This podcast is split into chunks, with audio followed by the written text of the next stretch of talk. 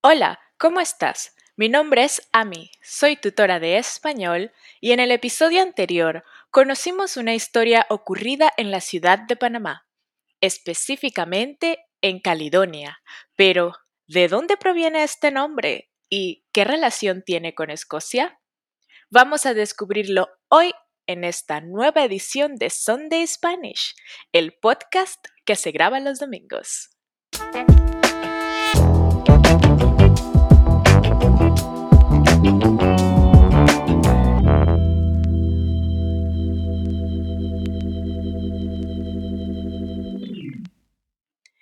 Este podcast está dedicado a estudiantes de español de un nivel intermedio avanzado.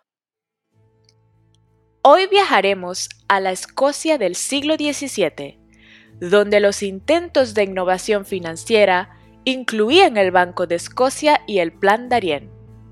El banco aún sigue existiendo, pero el plan de situar una colonia escocesa en Panamá fue un desastre. A principios de mayo de 1695, el señor William Patterson fue consultado sobre la posibilidad de establecer una compañía en Escocia. William era uno de los fundadores del Banco Escocés y además un conocido comerciante.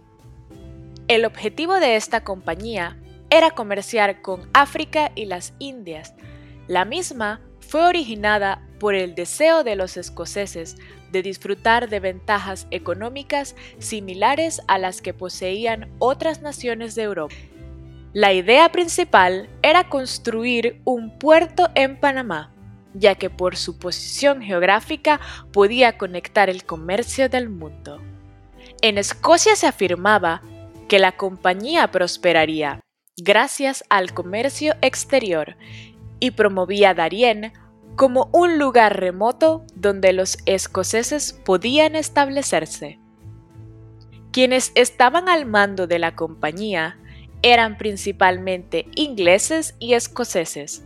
Sin embargo, los ingleses retiraron su apoyo en el último minuto, según cuentan, porque el riesgo de perder era muy alto, dejando entonces a los escoceses como únicos inversores.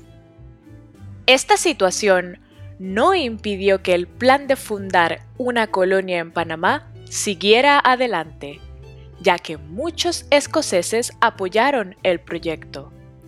Casi cada persona en Escocia invirtió en el plan del Darien y otros miles de escoceses se ofrecieron para viajar a bordo de los cinco barcos destinados al viaje aunque nadie había visitado Panamá antes.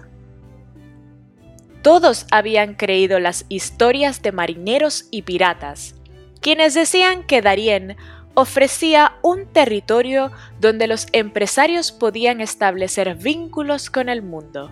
Fue así que el 12 de julio de 1698, los barcos zarparon del puerto de Leyte con 1.200 personas que no imaginaban lo que les esperaba en el Darién. Varios meses después, arribó en las costas panameñas un grupo de escoceses agotados y menos emocionados. Muchos ya estaban enfermos y otros se peleaban por el poder.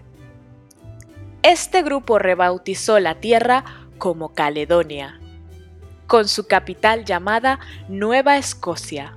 La primera tarea en Caledonia fue cavar tumbas para los viajeros muertos, que lastimosamente incluían a la esposa de Patterson.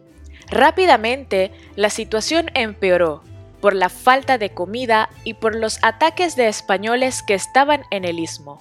Los indígenas cunas de Panamá se apiadaron de los escoceses, llevándoles regalos de fruta y pescado. Siete meses después de llegar, 400 escoceses habían muerto, y el resto estaban demacrados y amarillos por la fiebre, decidiendo entonces abandonar el plan. Lastimosamente, las noticias no viajaban tan rápido en ese momento, y en Escocia no se enteraron de lo sucedido.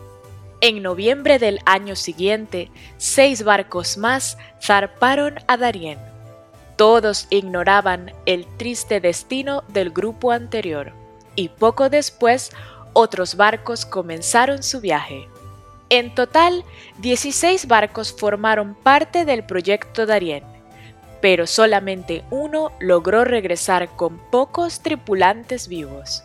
Después de esta expedición, Escocia perdió más de 2.000 vidas y casi quedó en bancarrota. Algunos argumentan que el proyecto aceleró la unión del país a Inglaterra. Y otros cuentan que el retiro del apoyo por parte de los ingleses fue un plan para asegurar el fracaso del proyecto Darien.